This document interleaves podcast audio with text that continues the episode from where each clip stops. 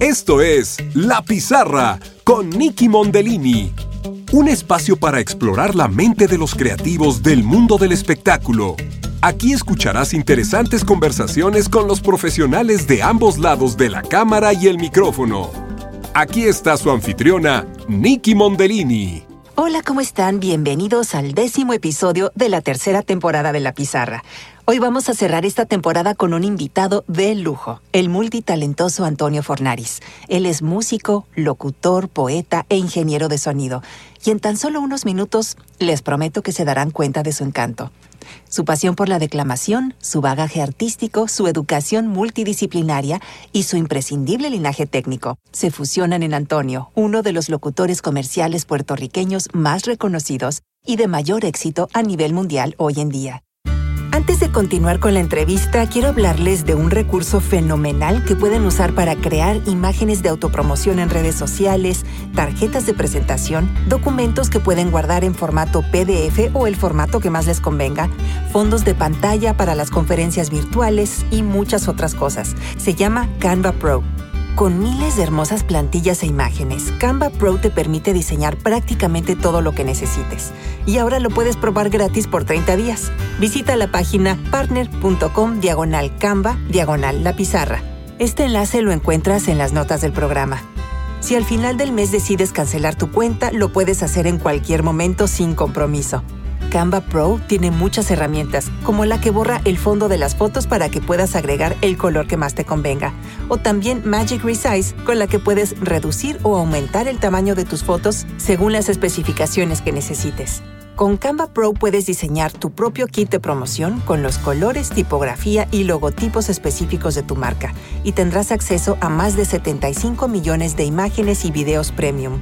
Todo está organizado en diferentes carpetas de diseño que te ayudan a encontrar tus creaciones en segundos. Una vez más, el enlace es partner.com, diagonal Canva, diagonal la pizarra. Canva es con B. Y en esta página puedes comenzar tus 30 días gratis. Canva Pro es simple, es muy conveniente y confiable. Además, lo actualizan constantemente con nuevas herramientas para que tus diseños impacten y sean memorables. Antonio Fornaris es, como decimos en México, un estuche de monerías, en el buen sentido de la expresión. Su trayectoria es una de diversas experiencias multidisciplinarias que se funden en su carrera como un talento de voz. Antonio prácticamente se crió en su natal Puerto Rico trabajando en las tarimas y teatros de su país. Esto dio paso a un amor por esa magia que ocurre tras bastidores y una fascinación por la música. Junto a su padre, dueño de una de las compañías de audio más exitosas de los 80s y 90s, tuvo el privilegio de trabajar con increíbles músicos y artistas como Tito Puente y Rubén Blades, hasta algunas de las exitosas bandas exponentes del pop rock latino, como los fabulosos Cadillacs, Aterciopelados, Café Tacuba, Los Pericos y Jarabe de Palo, entre muchas otras. Antonio es un poeta innato, ganador de varios certámenes literarios en sus años universitarios. A finales de la década de los 90 incursionó por varios años como artista de hip hop en la escena puertorriqueña, pero tuvo mayor éxito como declamador. Participó activamente por largo tiempo brindando talleres de escritura creativa en comunidades, escuelas, colegios y universidades. Esto lo llevó a recibir uno de los máximos galardones que ofrece la Universidad del Sagrado Corazón, la Medalla de Civismo, por su labor comunitaria. Su poesía ha sido discutida y formó parte del currículo de una clase de géneros literarios a nivel universitario. En la década del 2000 trabajó como ingeniero de audio y asistente de tráfico para una de las casas de postproducción más importantes de Puerto Rico, Digitech San Juan, ahora Astra Studios.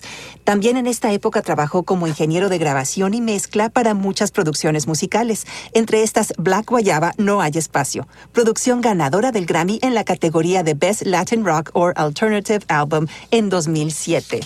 Su carrera como locutor comercial se dio en paralelo mientras trabajaba como ingeniero de audio. Desde su estudio en San Juan, Puerto Rico, Antonio presta su voz para marcas reconocidas a nivel mundial como HughesNet, T-Mobile, Coors Light, Volvo, KFC, Walgreens, Pandora Media, Hyatt, muchísimas más. Antonio también es narrador de múltiples módulos de formación y capacitación para entidades y compañías multinacionales como Amgen, Bayer, Red Cross y USDA es la voz de la emisora número uno de Miami, TU 94.9, y del canal de música latina Sirius XM Caliente. Adicional a esto, trabaja como traductor y locutor sobre una decena de concesionarios automotrices y productoras de entretenimiento a través de todo Estados Unidos. Antonio es miembro activo de la Comunidad Internacional de Talentos de Voz. Es parte de WOVO, World Voices Organization, y VoiceOver Network. Contribuye con artículos de interés para locutores para la única revista internacional dedicada a la locución, The Buzz Magazine, para la cual es editor asistente de la versión en español. Su trabajo como productor de audio y talento de voz le trajo siete nominaciones en los SOBAS, o sea, los Voice Arts Awards, en 2017, para los que ganó tres en función de productor de audio. Antonio, muchísimas gracias por, por dejarme este tiempo para la entrevista, caray. Qué gusto platicar contigo hoy. Ay, para mí es un placer estar aquí. Gracias por esa, por esa introducción tan épica. Escucharla a través de tu voz es aún más, aún más mágico todavía. Sumamente mágico. Gracias, gracias, gracias. Se siente como si hubiese hecho algo con mi vida, fíjate, hasta el ah, momento. nada más. No, bueno, eso y mucho más, Antonio. La verdad es que me quedé cortita porque no nada más es tu trabajo, tu talento, sino la calidad humana que tú tienes, ¿no? La entrega a tu trabajo y también tu entrega como mentor, porque también, pues esos cursos que has dado, ¿no? Eh, ha sido algo muy bonito. ¿Te, te, gusta? ¿Es algo que te apasiona ayudar a, a, inspirar a los, a los jóvenes creadores? Sí, es algo, eh, yo diría que es un motor creativo para mí y en cierta medida un compromiso bien grande que tengo. Es algo que, uno, que yo escogí, tú sabes. Um, me sale, sale desde, desde, siempre he sido de esa manera. Um, me gusta poner en función mi talento de algo más grande que yo. Pues eso es muy bello porque, bueno, tú eh, empezaste con un, como se decía, ¿no? En la presentación, con un linaje ahí de, de, técnico. Eh, tu padre tenía un, un estudio, ¿verdad? Y, eso fue eh, para ti. ¿Cómo, fue? O sea, porque empezaste con eso y, y ya después empezaste por tu propio camino. Mi papá, mi papá, que yo me llamo igual que él, uh, se llama Antonio también, le dicen Tony Fornaris. Pues mi papá tenía una compañía de sonido eh, no tenía estudio de grabación. Estudios de grabación vinimos a tener yo y mi hermano Daniel. Yo tengo un hermano menor que yo que también es un productor súper reconocido de música urbana y él también tiene su propio estudio. Pero nosotros nos criamos eh, eh, trabajando con mi papá. Mi papá tiene una compañía de sonido de, lo que llaman Sound Reinforcement o PA. cuando él era sonidista, le hacía sonidos a bandas o sea, a Puerto Rico vino Chicago, Rubén Blade, eh, de todo. Y, yo siempre estuve con él ah, desde chiquito en las tarimas. O sea, es más, desde que nací, porque mi mamá me acostaba a dormir, hacía una camita debajo de la tarima, en, los cases de, sonido, y ahí me acostaban a dormir. Y, yo me crié en las tarimas, me crié desde, que, desde chiquito. Ya yo sabía recoger los cables, los micrófonos. Eh, los micrófonos eran mis juguetes cuando chiquito.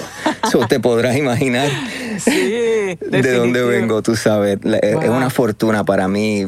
Yo siempre digo que yo he visto los shows y, todos estos festivales y conciertos yo los he visto desde una perspectiva diferente al resto de los demás porque siempre lo he visto desde el punto de vista del artista. Bien rara vez lo, los he visto desde el punto de vista del público. So, para mí es bien raro sentarme a ver un show de música o, o una ópera o un ballet sentado en el público es como que, wow, qué maravilla. Entonces empiezo a notar, empiezo a notar eh, las secuencias, los cues de teatro. Eh, ah, mira, se cayó esto, mira, una nota mala aquí. O, eh, enseguida empiezo a analizar todo. Claro, tú ya lo ves desde, desde, la perspectiva del creador ahí, no, no tanto del espectador, porque ya pues con eso creciste, ¿no? Sí. Sí. ¿Y te pasa lo mismo, por ejemplo, cuando, cuando ves una película, este, te, estás fijando en el sonido? Porque, bueno, también eres actor, ¿no? Sí, sí. fíjate, en las películas um, hay, hay algo que yo siempre digo, especialmente con la música de las películas. Si yo noto, o sea, si me llama demasiado la atención o me distrae la música de una película, pienso que hay algo raro en la música. Me pasó los otros días que estaba viendo una, una película o una serie, de una película de Netflix, sí, una película de Mark Wahlberg. La estaba viendo y la música me chocaba, como que la, música aparte por acá y, la actuación por acá. Eso, en ese aspecto, cuando, cuando noto la música demasiado, quizás hay algo raro pasando. A menos que la música pues se haya un personaje eh, eh, de, de, la película como tal. Um, pero sí, sí, me, siempre estoy pendiente. Es la parte mía de productor y de, claro. y de trabajar eh, tras bastidores. Siempre está analizando y viendo dónde está pasando la cosa. Aquí, aquí, por aquí entra, ok, sale por acá. Claro, sí, sí, la perspectiva del productor, del creador, y pues, y es un ojo crítico que uno va desarrollando, ¿no? Sí, cuando, sí. Cuando, y además es algo que también te hace aprender y te hace pues poner eh, de lo que absorbes y el punto de vista con lo que lo ves, tú dices, ah, claro, esto funcionaría mejor y entonces ya lo empiezas a aplicar, ¿no? Eso me pasa uh -huh. mucho a mí, ¿no? También aplicarlo a mi propia interpretación eh, y, y, a fijarme en ciertas cosas y decir, ah, claro, mira qué bella transición tuvo en este momento, porque esta escena significaba algo muy importante, ¿no? Y, uh -huh. eh, y entonces, bueno, es, es muy bonito eso, ¿no? Definitivamente. Y bueno, a ver, cuéntame, por ejemplo, eh, de eso a la poesía. Eh, claro, todo, pues, ¿verdad? Todo está ligado, todo es, todo es arte, sí. pero, pero empezaste a declamar desde muy pequeño y empezaste a escribir también tu poesía. Sí, yo pienso, eh, primero vino escribirla. Um, yo recuerdo, estaba, estaba en, eh, tenía, ¿qué edad tenía? Como, como 15 años aproximadamente. Estaba ya en high school. Y entonces en aquel entonces eh, tenía, existían lo que se llamaban los beepers, los, los, los um, ¿cómo le llaman a eso? Los, los pagers en ah, inglés. Sí, sí, que te sí, llegaba el mensaje, unidad 6088, trae comida a casa, trae pan, que se acabó. Pues yo, yo escribía poemas en aquel entonces, pero todavía no había comenzado a, a, declamarlos y compartirlos. Entonces, pues en la escuela todo el mundo sabía que yo escribía poesía y que tenía un don para escribir mensajes y los amigos míos que tenían sus novias o estaban saliendo con esta muchacha que les gustaba o querían enamorarla y tenían estos pagers, me, pedían, Antonio, ¿tú crees que me podrías eh, escribir un par de versos para, para esta muchacha que me gusta? Porque a ti te quedan tan bien. Y yo, pues claro, ven acá, tú sabes. Entonces yo, yo mismo llamaba a la unidad 8080 eran estos poemas, estos versos tan cursi. Si, si el amor fuera agua, me inundaría en tus caricias y yo no sé qué. So, así, así, así yo comencé como a poner en función la poesía de, de, la necesidad, de cuando hacía falta. Ya cuando, cuando estoy ya a punto de graduarme de high school y entro a universidad, en la universidad pues el, mi, mente se expandió de una manera tan y tan grande y, la vista, la visión, todo, como que de, mi mundo se expandió. Eh, y entonces ahí pues comencé a poner, ya mi poesía estaba evolucionando un poquito, ya en aquel entonces pues yo, yo escribía música hip hop, yo cantaba, yo MC, yo rapeaba, rimaba y todo este tipo de cosas. So, fui uniendo, comencé a crear como un estilo de, de, de poesía urbana.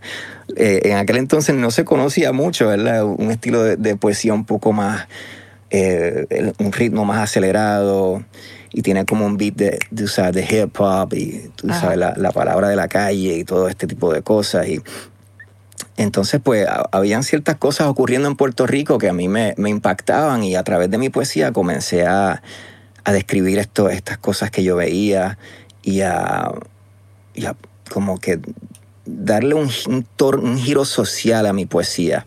Uh -huh. Y, y ahí fue que yo me di, me di cuenta, ¿verdad? Un poco más adelante, ya en universidad, eh, yo después me, me, me, me tropié de la universidad, estuve como dos años que no estaba estudiando pero me mantenía bien activo en la poesía. La poesía siempre me, me mantuvo amarrado a, mi, a, mi, intelectualidad y en cierta medida a, mi sed eh, de conocimiento, tú sabes, que a pesar de que no estaba estudiando, que después volví más adelante, pues en aquel entonces pues me mantenía como que en, el camino. Y recuerdo que en Puerto Rico, en aquel entonces, esto es ya para, el, para los 2000 aproximadamente, pues... Eh, hubo, hubieron, hubo unos sucesos que impact, nos impactaron un poco eh, de la Marina y, y ¿sabe? asuntos sociales fuertes. Y recuerdo estar declamando frente a la, a, a, a la, a la, cárcel federal y, y en los campamentos y, en las protestas. Y, so, mi poesía comenzó a, tomar un giro activista, tú sabes, activo en, los asuntos de la sociedad. Y entonces pues, ha, ido conmigo, ha, ido evolucionando conmigo y, eh, para, para, mí ha sido una bendición y, algo, o sea, soy tan afortunado de, de, hoy día, ¿verdad? Ahora, tengo, tengo 40 años, los cumplí en, en abril, donde siento que mi, mi cerebro, eh, ambos, ambos hemisferios se han ido desarrollando bastante, bastante eh, bien. Mi lado, mi lado técnico y mi, y mi, lado creativo, mi lado de la ciencia, mi lado, tú sabes, de, del misticismo y todas estas cosas se han ido desarrollando. Y, y ahora estoy en una, en una etapa de mi vida en que cuando hay una frase que a mí me encanta que yo siempre digo que mi madre es la poesía y mi padre es el, es el audio. Y ahora ah. pues se han ido fusionando estas dos, estas dos vertientes, el lado técnico y el lado artístico en mí, tú sabes. Y, y se manifiesta en lo que hago, en, en, en la locución. Pues qué, qué, bello que lo describas así, porque cuando yo escucho tu música, cuando yo escucho tus demos, ¿no? Cualquiera que visite tu sitio web o que te siga en redes sociales, se puede uno dar cuenta precisamente de eso. Tienes una calidad interpretativa que es única, ¿no? Y, lo digo porque realmente sí puedo ver eso, puedo ver que, que es, es, de otro nivel, que hay una profundidad ahí de, sentimiento, hay, hay todo, todo un aspecto tan bonito, ¿no? Este, que, que uno solamente logra cuando, cuando realmente uno está en, en conjunción con, con todo su desarrollo, con, con, su ser, con su esencia, y, y, quitas un poquito esa, esa prisa de sacar la chamba a tiempo o de, o de córrele, ¿no? Como le decimos en inglés luego el hustle, ¿no? De estar buscando un trabajo otro, ¿no? Que muchas veces eso no nos da tiempo de detenernos y de decir, a ver, ¿qué le, qué le estoy aportando a mi trabajo? ¿Estoy dándole algo de mí misma, ¿no? Estoy, estoy realmente haciendo algo, tocando la parte más profunda y más interna de mi ser creativo, o nada más estoy sacando el trabajo por sacarlo adelante, ¿no? y, ahí es donde se oye esa diferencia, yo supongo. Sí, sí. Yo le llamo el, piloto automático. A veces uno, uno pasa, pasa por la vida, nos enfocamos demasiado en el destino en lugar de enfocarnos en el paisaje, en el viaje. Sí. En, y cuando tú vienes a ver, y pasa en todo, em, algo que a mí yo, yo aprendí bien temprano en, en mi vida fue de, cómo lo que realmente es nuestro es el proceso. Por ejemplo, nosotros como artistas pues creamos nuestra obra. Seas pintor, pues haces esta pintura hermosa o una escultura o, el libro que escribiste o lo que sea que estés haciendo. Cuando ya tú lo terminas y lo entregas al mundo, ya, ya esa obra no no te pertenece ya es del mundo, porque ya las personas cuando, cuando se enfrenten a tu obra, la analizan, les habla, se identifican, la hacen propia.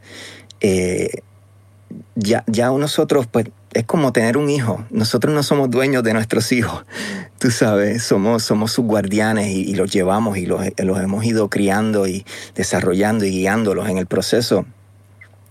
So, nuestra obra, realmente lo, que somos dueños es el proceso de crear esa obra.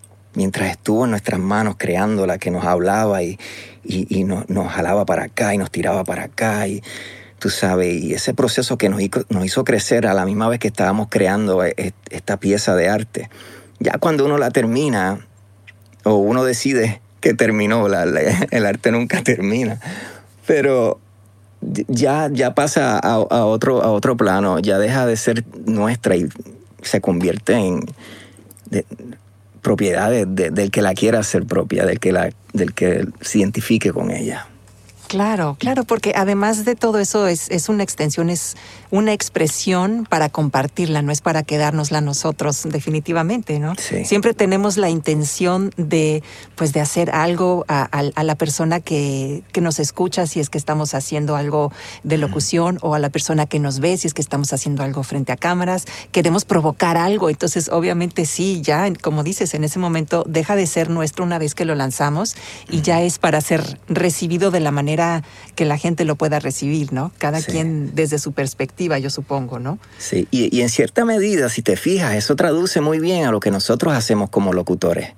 Nosotros como locutores, nuestro rol es un rol de instrumento, es un rol de comunicador, somos un instrumento de comunicación. esto es otra cosa que yo aprendí cuando estudié, eh, estudié periodismo, de uno, ahí yo logré separar el yo, la primera persona, el yo, de lo que escribía, y lo puse a un lado para entonces eh, entrar en función de lo que estoy escribiendo, ya sea si estamos hablando de periodismo, en función de la noticia de lo que estamos escribiendo. Ahora nosotros como locutores hacemos lo mismo, donde si, si, si estamos demasiado ensimismados o enamorados de nuestra voz, y el yo está demasiado presente en lo que estamos haciendo, es, es, otro filtro más que tenemos que a veces no nos permite lograr esta, esta naturalidad o esta conexión o, o, o eficazmente y claramente y honestamente llevar el mensaje. So, eh, traduce también a, nosotros como, como locutores. Ah, no, sí, definitivamente. Y hablando de eso, em, tú has hecho muchos géneros, pero ¿cuál es el que más te gusta? Porque, bueno, haces la locución comercial, la animación. Eh, ¿cuál, ¿Cuál es el, género de locución que más te gusta? mi género favorito, yo creo que el, género institucional quizá, yo lo, lo llevo bien arraigado a mí porque fue donde comencé. Ah, y, siempre, ¿verdad? Eh, eh, me gusta mucho porque mi voz nunca ha sido fácil de encajar en un lugar.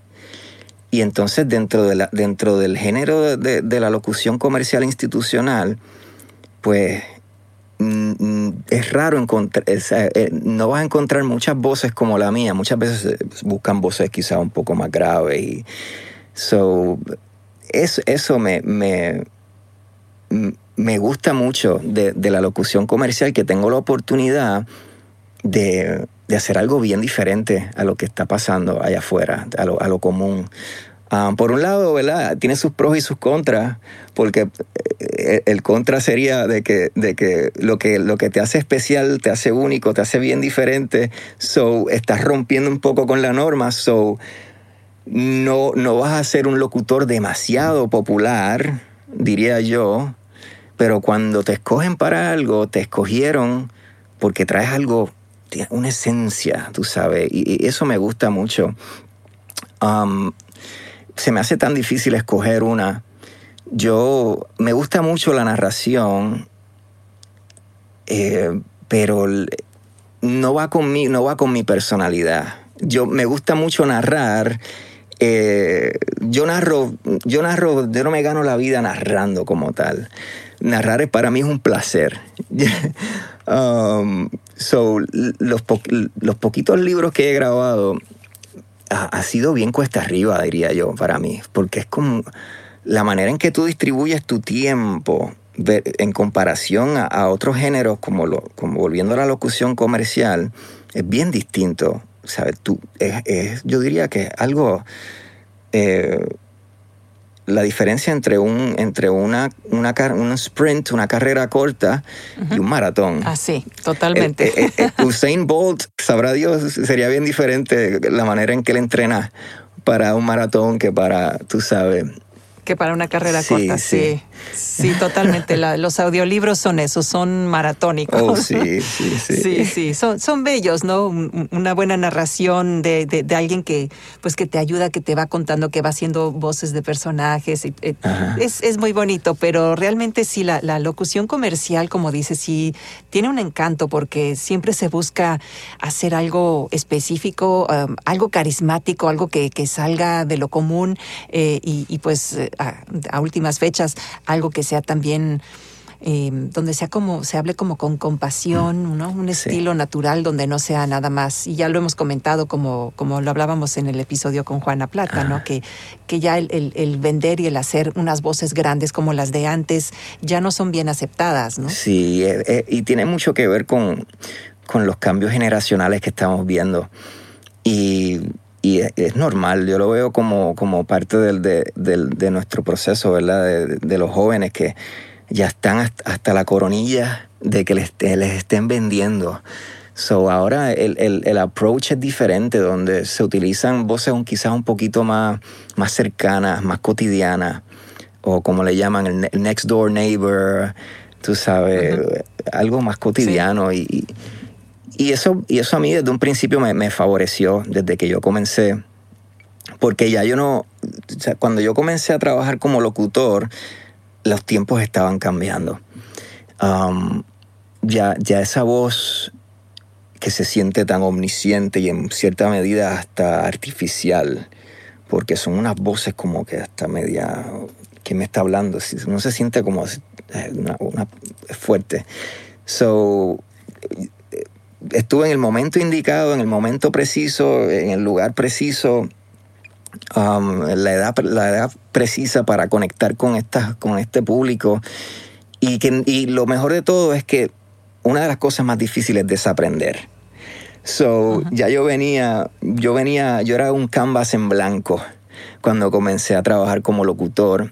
Eh, y entonces pues entendí en ese momento muy empíricamente, ¿verdad? Porque yo nunca tuve una formación eh, una formación académica dentro de lo que es la locución. Yo lo he aprendido por experiencia.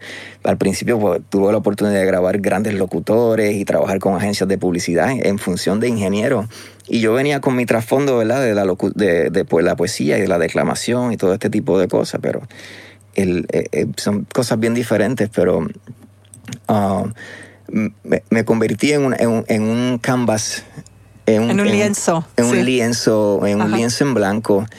Y so, so, eso traducía a esas primeras grabaciones que yo tuve como locutor donde sonaba bien diferente a todo lo que estaba sonando en la radio aquí en Puerto Rico. No, y además eh, con ese oído musical que tienes, pues eh, lo fuiste absorbiendo también, mm, ¿no? Al estar produciendo, al estar ahí escuchando a los locutores con los que trabajabas y todo, tú instintivamente lo, lo absorbiste y ya tu, tu disposición creativa y todo ya estaba ahí, todos los elementos ya estaban ahí para desarrollar tu propio estilo y saber qué era, ¿no? Y ya diferenciabas que era lo que llamaba la atención, algo, algo importante, algo entretenido, algo único, algo que se diferenciaba totalmente de lo que ya estaba por ahí, ¿no?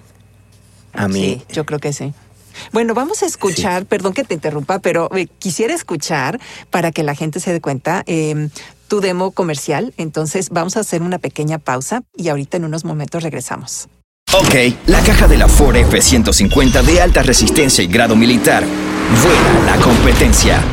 Y ahora, más aún. Con el nuevo Scrub Bubbles Bubbly Bleach Gel es más fácil. Su poderosa fórmula blanqueadora con espuma activa elimina todo el sucio sin tanto restregar. Así que cuando vengas a este lugar y encuentres que los detalles de tu vida son todo lo que importa, entenderás la diferencia entre un hotel y un Hyatt. Rica variedad de dulces en forma de bombones o masticables. Poderoso sabor a frutas. ¿Qué hay en una lata? Posibilidades. El principio de algo prometedor. Refrescará tu perspectiva cada vez que hay en una lata. Es otro día caluroso en Orlando, 99 grados y la humedad es extrema, así que busquen la sombrita si es que pueden. Su amor es incondicional y su lealtad inquebrantable. Nuestras mascotas son parte de nuestra familia, por eso queremos lo mejor para ellos. Cada día es una invitación a la aventura. Cada paso que das es evidencia de que existes. La suerte que buscas y siempre te acompaña. Manejar una base de datos es esencial para el crecimiento de cualquier tipo de negocio, pero sobre todo para las pequeñas empresas. Ahí es donde un CRM te puede ayudar.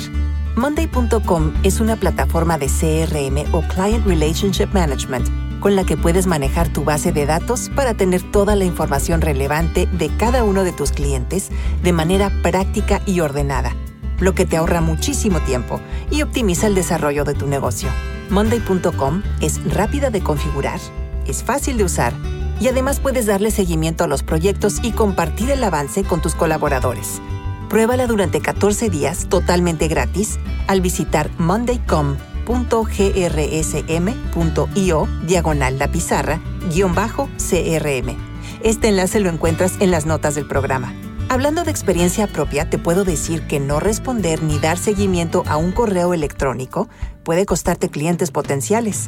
Pero con Monday.com puedes agregar recordatorios automáticos para que nunca pierdas contacto con los clientes que alimentan tu negocio. Monday te ayuda a prospectar clientes, darle seguimiento a tus proyectos y gestionar toda la trayectoria de ventas en un solo espacio compartido.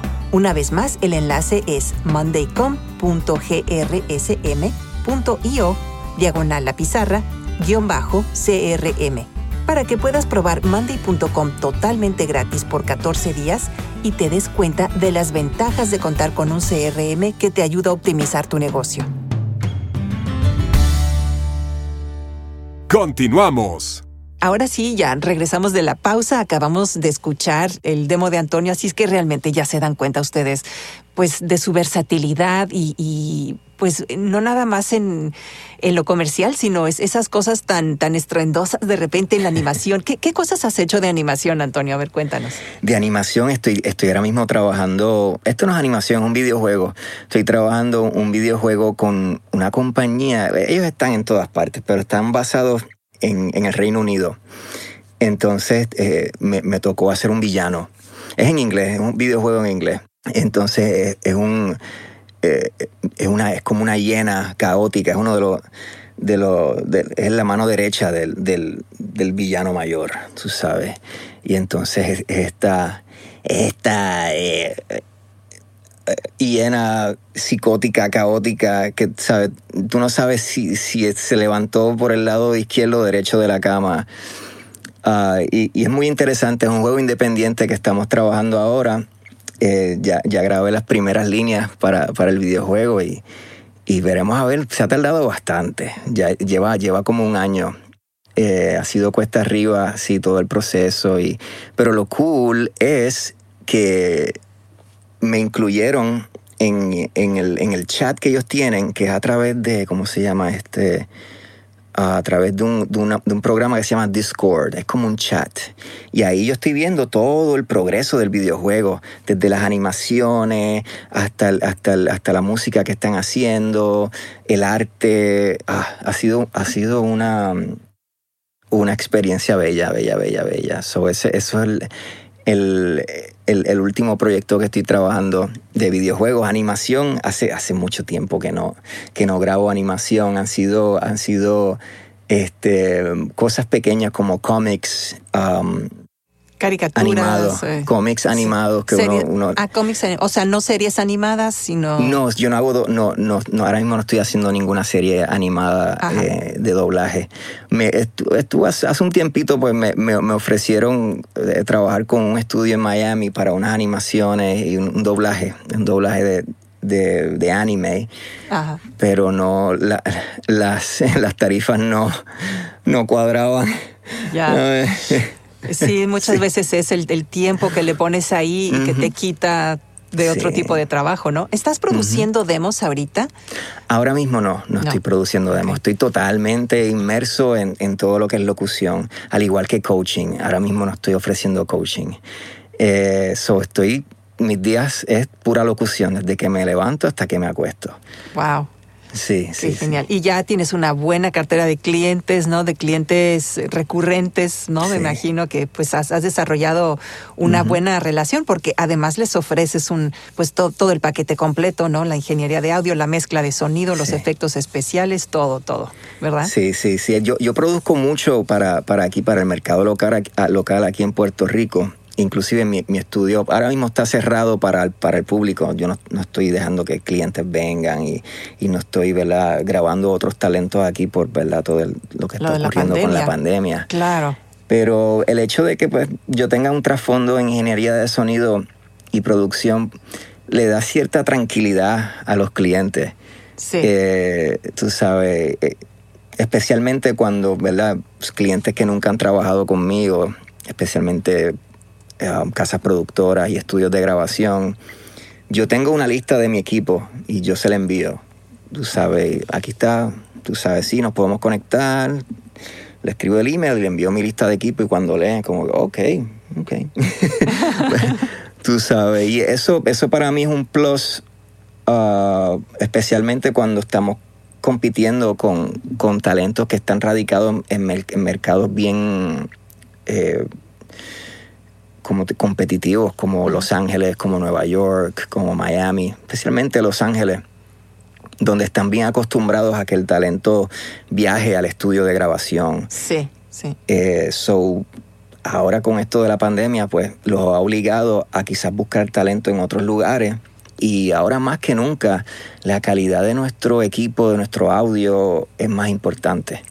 Sí, así es, definitivamente, porque, y no es nada más tener la conexión remota, por ejemplo, tipo ISDN, Source Connect, que es el que yo uso, ¿no? Este, no nada más eso, sino también el tener tu, tu, espacio adecuado, que no tengas eco, que, ¿no? Que todo el aspecto técnico para producir una calidad de audio de primera. Pero sí es lo bueno que dices, que a raíz de la pandemia se han abierto un poquito más esas posibilidades, en donde los estudios de Nueva York, de Los Ángeles, que, que siempre tenían al, al talento que iba allá, de repente dicen, oh, a ver, ok, esto va para todo el país. ¿Quién tiene un estudio con, con eh, capacidad de conexión remota, que sea muy buen sonido, que estén disponibles, etcétera? Entonces, sí, eso definitivamente ha sido un, pues eh, muy importante y una gran ventaja para, para todos los locutores que ya desde antes lo tenían y para los que no también ha sido una buena oportunidad para de repente ya empezar a, moverse y decir, oh, oh, más me vale tener esto listo. oh, yes, definitivamente. Um, sí, y además uno, uno se siente empoderado, o sea, tienes, tienes tu buen espacio y que no se confunda. Yo siempre digo, la pieza más importante en tu estudio de grabación eres tú. Sí. primero, obviamente, tenemos que invertir en nosotros mismos, en nuestra preparación y, tú sabes, estar al día. Um, por, al menos yo una vez al año trato de, entrenar con alguien para desintoxicarme. Por ejemplo, este, este año, eh, como llevo ya dos años grabando mucho radio imaging, pues y es todos los días, yo grabo todos los días para estas dos emisoras bien grandes. Como grabo todos los días, es algo que está todo el tiempo ahí. So, a veces me, da trabajo como que sacarme el, locutor de radio imaging para entonces entrar en un personaje o, o hacer otras locuciones quizás menos, eh, más naturales. Pues es importante uno, tú sabes entrenar y, desintoxicarse o, desaprender ciertas mañas que uno va desarrollando y salir del piloto automático, entonces estar un poquito más presente a la hora de... Pues, y, eh, y, por ejemplo, con ¿cuáles han sido los... Em, los coaches, ¿no? Con, los que te gusta a mm. ti practicar o que vas de repente. Yo este año eh, tuve la oportunidad de, de, trabajar con Everardo Camacho. Ajá. Ay, Everardo, de verdad que fue un placer, tú sabes, entrenar con él. Yo le dije, me acuerdo, cuando le escribí, le dije, mira, tú sabes, vamos, vamos a trabajar y, y, yo, sabes, vamos, yo quiero, sabes, quiero estar inmerso totalmente y, y, y que me empujes y que me pidas y me dirijas y para y me ayudes a, a, quitarme ciertas mañas que ya yo tenía y su clase fue excelente. No, recuerdo cuánto tiempo fue que estuvimos. Creo que fueron como cuatro semanas, cuatro a seis semanas. Y nuestro grupo fue bello. Teníamos un grupo bello, bello, bello. Estaba Catalina Plata, estaba Armando Plata, eh, estaba Sol Betancourt, este, ¿quién más estaba? fue, fue, fue increíble. Se me queda, se me queda. Lalo, Lalo, Lalo estuvo ahí con nosotros también. Eh, fue increíble, fue una experiencia. El grupo también nos motivaba mucho, tú sabes. Y, y al tener estas personas que ya trabajan en función y llevan muchos años trabajando como locutores, tenerlos contigo en la clase, pues eso también te, te motivaba tú sabes. Y, ah, no, claro, de siempre. Que, Everardo eh, es un, es, un, gran coach, es un gran coach. También este año, este año tuve la oportunidad de, trabajar dos veces, eh, recibir coaching de Tom Keegan. Tom Keegan es un, casting director, director de casting de videojuegos muy, muy cotizado. Eh, ha hecho juegos desde Star Wars, Wolfenstein, um, eh, que, eh, Assassin's Creed, yeah, Assassin, si no me equivoco, no, Assassin's Creed no fue. Fue, ay, ¿cuál fue? Se me escapara de la mente uno de los juegos más famosos que de los que él ha trabajado. Ah, los The Walking Dead, de Zombie. Ah, ok. Sí, sí, sí, Es, un, es, un, gran director que lleva muchos años y, y tener la oportunidad de trabajar varias semanas con él con un grupo de talentos también excelente. Habían talentos de Inglaterra y de Los Ángeles y yo era el único latino allí. Hola. so fue muy, muy, muy cool, muy cool, muy cool uh, trabajar con él. De veras que sí. Qué bonito. Y este, cuéntame, ¿cuáles han sido los obstáculos a los que te has enfrentado, que tú has visto más, más fuertes en, en, tu carrera en general, porque tienes muchas facetas en tu carrera, pero ¿Cuáles han sido algunos de esos obstáculos que tú dices, o sea, que, hayan sido difíciles, pero... Sí. Eh, eh, y siempre el obstáculo más grande es uno. Yo he sido mi obstáculo más grande en mi vida, diría yo. en segundo lugar, quizá, pues mi situación geográfica en cierta medida. Eh, ahora, volviendo a la primera, el obstáculo más grande he sido yo porque a veces nosotros no nos damos cuenta y nosotros mismos saboteamos lo que sea que estemos haciendo, a veces por inseguridades o por no sentirte suficientemente preparado o dudas, tú sabes, cuando uno a veces cuando uno tiene demasiadas posibilidades y es algo que yo llevo cargando conmigo desde bien joven. Um, cuando yo era más, más jovencito, pues tenía todas estas, todos estos talentos y todas estas cosas que me gustaban. Entonces no podía escoger solo una cosa, porque cuando yo era más joven, pues siempre te, te, dicen, tienes que escoger esto, tienes que estudiar esto. Eh, entonces yo no podía precisar y decir, esto es lo que voy a hacer, voy a ser eh, eh, abogado o voy a ser... no, no podía. Y so, tenía todas estas voces a la misma vez diciéndome, escribe, eh, canta, eh, es ingeniero de sonido, o, y yo como, espérate, ¿por dónde me voy? Pero seguí mi proceso, seguí caminando, seguí caminando, hasta que de momento, ah, después de mis 30 años, fue como que todo empezó a fusionarse. ¡Pum! Yo dije, ok, esto es lo que, esto es lo que es. Ahora todo hace sentido. Todas las experiencias que yo he ido trayendo a través de mi vida, ahora todas hacen sentido en esto que hago. So, eso fue, fue muy difícil al principio. So, en muchas ocasiones he tenido yo mismo que salir, salirme de mi propio camino para que las cosas fluyan, para que las carreras fluyan, para que mis talentos fluyan, mi presencia, mi, lo que soy fluya. fluya. Um, so, sí, en ese aspecto yo diría que yo he sido mi, mayor obstáculo. Y creo que es algo que nos puede pasar a muchos de nosotros. Pero de eso se trata la vida, de irnos conociendo en el proceso y ser honestos con nosotros mismos, que lo que vayamos a, proyectar, que lo que vayamos a, a, ejecutar, al performance que vayamos a hacer, venga de un, de un lugar sincero.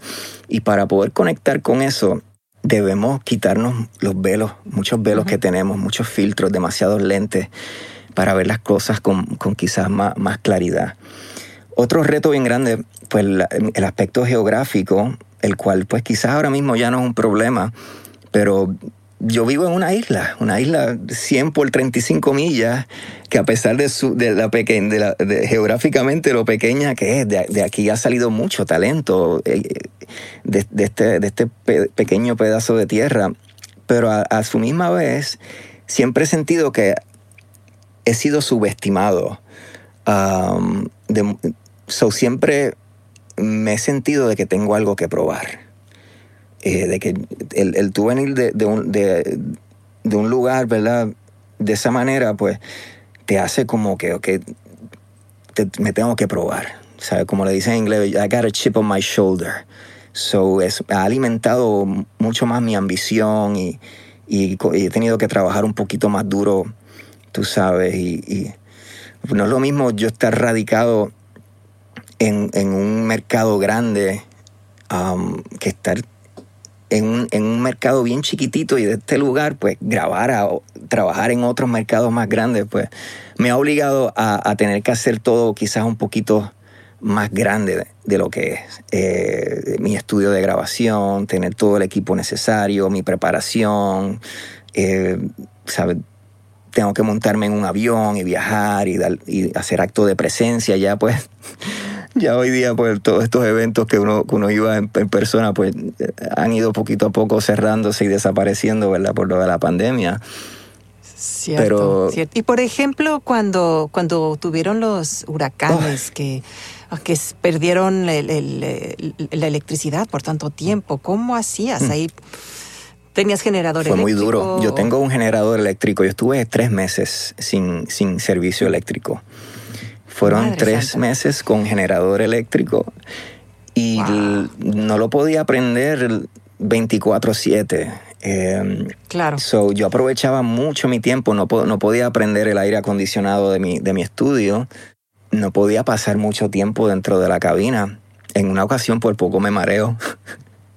porque me faltaba el oxígeno. Estos espacios donde nosotros trabajamos son herméticos, básicamente, tú sabes. estamos totalmente aislados. So, el, el, el, oxígeno no fluye. De momento estamos saturando eh, el, el espacio.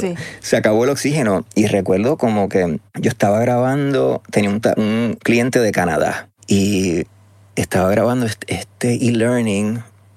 Era, no, no recuerdo de qué era, creo que era algo de una compañía de helicópteros de allá de Canadá, algo bien aleatorio, bien random, helicópteros. Eh, y entonces recuerdo yo estar frente al micrófono narrando y de momento como que me empezó a salir del eje del micrófono del Axi. Y yo, y ahí y yo como que volví, como que me, me, me mareé. Y entonces eh, me acuerdo ver la onda, como iba bajando el volumen de la onda cuando se va dibujando en el, en el, en el, en el software, en el programa.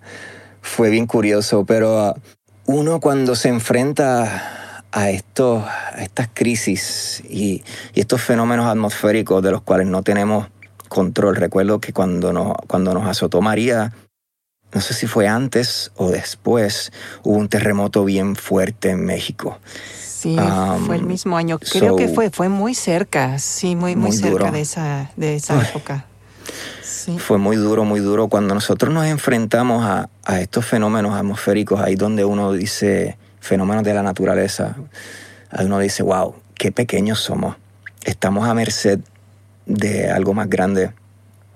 Um, y uno pone, pone las cosas en perspectiva. Recuerdo estar frente a esta misma ventana. Yo convertí mi estudio en, mi bunker, en mi... Eh, me acuerdo que en aquel entonces yo, yo estaba, mi pareja y yo estábamos juntos y teníamos nuestra bebé de un año. Eh, creo que todavía no había cumplido no había cumplido el año. Ariana nació en, diciembre 13, que ya mismo cumpleaños, y eso fue en finales de septiembre, octubre, y Ariana todavía no tenía el año, y yo, yo no quería que, el ruido y todo la afectara, porque es un ruido bien fuerte, tú sabes, te saca lo más primitivo de tu ser. Eh, eh, estos fenómenos de la naturaleza y al otro día, ¿verdad? Cuando uno se levanta, fueron, fueron muchas horas de, de, este, del huracán María azotándonos y tú ves la destrucción. Yo soy una persona muy privilegiada. Vivo, vivo ¿verdad? En, el área urbana metropolitana de, de, San Juan, um, en la capital. So, la infraestructura aquí es mucho más, más, eh, más fuerte más resistente, más resiliente. Y no es lo mismo uno pasar un, cataclismo como ese en, un lugar ¿verdad? Eh, eh, donde está mucho más a la merced en las áreas montañosas, en las áreas costaneras donde se sintió mucho más fuerte y la destrucción fue increíble. Así es, así es. Y en ese caso, um, bueno, ¿qué, ¿qué, haces? Y sigues adelante como puedes y, y ni hablar, ¿no? Sí. Eh, Antonio, quisiera ver este, eh, que me dijeras un poquito ahora. A mí me gusta siempre preguntar acerca de, de, qué es un consejo que quisieran dar a los que empiezan, a los jóvenes talentos y pues ya que a ti también te, te gusta mm. enseñar y te gusta guiar un poco, ¿no? Eh, si tuvieras que elegir, hay muchas cosas, yo lo sé, pero si tuvieras que elegir una, ¿no? Para alguien que te diga hoy, oye, ¿sabes qué? Yo quiero, quiero empezar en la locución y también quiero ser ingeniero de audio, ¿no? Eh, ¿Por, por dónde deberían ellos empezar? ¿Qué es, qué es lo, más importante que, tienen que tener en cuenta? A mí, a mí me encanta siempre compartir desde el punto de vista donde estoy en este momento, cosas que yo estoy trabajando y, en mí mismo. Me gusta hablar desde, mi punto de experiencia. Ahora mismo algo que estoy trabajando es la intención. Eh, tener siempre bien clara nuestra intención. Um, de hacia dónde me quiero, cuál es mi intención ahora mismo, sanar, mi intención es crecer, mi intención es expresarme del lugar más honesto de ti. Porque me, he dado cuenta, y es quizás por la popularidad que ha ido cobrando pues, la locución y un montón de cosas, donde a veces me he topado con personas que la intención de convertirse en locutor no viene, no viene, viene de un lugar que no es, no es una buena base para tú poner los cimientos de, esta estructura que vas a, que vas a crear. Pues, nuestra carrera es una estructura que nosotros hemos ido construyendo a través de años y años. Y si no tenemos esta, este fundamento, esto es donde vamos a construir esa zapata, donde vamos a construir el edificio, no es sólida. Eh, la estructura, nuestra carrera no va a estar puesta en, no va a tener raíces profundas. So, la intención es bien importante. Um, yo cuando comencé a hacer esto nunca lo hice por dinero. Bien rara vez en mi vida yo he tomado decisiones eh, guiadas por, por monetizar realmente. Yo siempre me he guiado muy, mucho por mi instinto, por lo que me habla, por mi conexión. So, si algo yo les puedo, un consejo que les puedo dar es desarrollen esa conexión con, lo, con lo que estén haciendo. Que ese, esa expresión o, ese mensaje o eso que están persiguiendo venga de un lugar de honestidad y, permítanse todas las oportunidades. Dense todas las oportunidades que ustedes se merezcan. Um, eso es valioso y, y quiéranse mucho, trátense bien, háblense bien. Eh, háblenle a ese guerrero interior con, amor. Exacto. Muy, muy, muy bien. Eh, porque siempre estamos hablando de, obviamente, hablar, amar al prójimo y, todas estas cosas, pero, pero yo diría que comienza en nosotros. El amor que proyectamos comienza en nosotros. sí. Nada, e, ese es el consejo. Intención, buscar siempre la honestidad y darse todas las oportunidades posibles. Yo me las he dado. Yo hoy día, a los 40 años que tengo, pues me siento que he vivido una vida bien rica y que y siempre, siempre me he guiado por mis instintos, por aquello que me mueve, aquello que me habla, con lo que me identifico. Ah, escúchense a esa vocecita interior. Es bueno pedir consejos, pero lo más importante es escucharte. Esa vocecita que te dice, muévete por aquí, a, pesar de que a veces eh, eh, hayan otras voces en el proceso que te confundan o te quieran llevar por otros lugares, hazle caso a esa voz. Esa es la voz más importante. Definitivamente, muy buen consejo. Eh, la verdad es Estupendo consejo, porque nosotros, nuestra intuición y realmente el escucharnos a mm. nosotros mismos y tener un momentito de paz es vital, es vital, sí. Antonio, muchísimas gracias, caray, que de veras, qué bonitos consejos, qué, qué plática tan, tan bonita. Eh, bueno, pues realmente nos ha quedado bastante tinta por ahí en ese tinte, siempre, pasa. Pero bueno, este haremos por ahí otro, otro episodio, sí, sí. Hacemos la, ah, secuela. Definitivamente tendremos que hacer la secuela. Pero, pero bueno, pues por ahora realmente muchísimas gracias. Eh, ahora te pueden seguir en, redes sociales porque has estado un poquito alejado, pero ¿cuáles son? Sí. Eh, me encuentran Antonio Fornaris. Así tal cual. Búsquenme en Facebook y en Instagram, Antonio Fornaris. Yo pues me gusta al menos una vez al año tomarme un descansito. Sobre este año pues me, decidí tomar el, descanso de, noviembre hasta, hasta enero. So ya empezando el año quizás volvemos, a lo mejor vuelvo un poquito antes, pero, pero sí estoy ahora mismo bien enfocado escribiendo y utilizando mi tiempo en, otras cosas más allá de las redes sociales. So, me gusta desconectarme de vez en cuando y, desligarme un poco de, ese, de, ese, hábito. Cuando algo se convierte en hábito o, demasiado rutinario, a mí me gusta de vez en cuando romper la rutina y, y es algo que me ha funcionado muy bien a través de los años, romper, romper los ciertos patrones que uno tiene, porque ahí te das cuenta y, y creces en otras áreas. Claro. So, eso es lo que estoy haciendo ahora mismo con, con, las redes sociales. Pero me encuentran Antonio Fornari. me van a encontrar por ahí. Y antoniofornaris.com en tu, en tu sitio web. Perfecto. Bueno, Antonio, pues muchísimas gracias. Este, otra vez te mando un enorme abrazo hasta allá, hasta tu linda tierra. Igual. Y este, y espero coincidir que pronto nos podamos ver, ¿verdad? En, la próxima conferencia. Sí, hace falta. Sí, sí. Ay, definitivamente, Nikki, te deseo mucho éxito. Eh, y tú sabes, yo pues me, identifico mucho, ¿verdad? Y, siempre te he seguido bien de cerca porque tuvimos la oportunidad de trabajar en cierto punto y, de verdad que te auguro el mayor de los éxitos en tu carrera y con tu podcast y, todo, todo lo que estés trabajando ahora mismo en tu vida y mucha salud paz y amor para ti y toda tu familia y, y todo el público, todos los oyentes que están aquí junto a nosotros en esta travesía. Gracias. Así que nada, Nikki, gracias a ti. Gracias. a ti por la invitación. no, pues amigos, ya, ya escucharon, Antonio, la verdad, pues sigan sus consejos. Ha sido una, una cosa muy bonita, otro masterclass acá en, en, la intención, en cómo uno debe escucharse a sí mismo.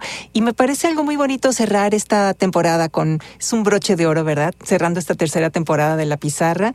Gracias por seguirnos escuchando, síganlo haciendo, síganme dejando sus comentarios, por favor.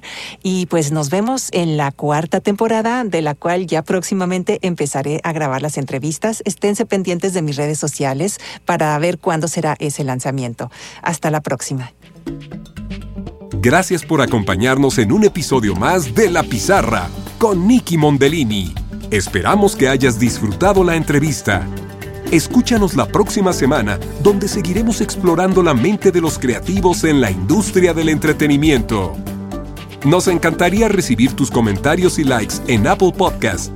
Recuerda que puedes escuchar La Pizarra también en Pandora, Spotify y Google Podcast. No olvides suscribirte para recibir los nuevos episodios.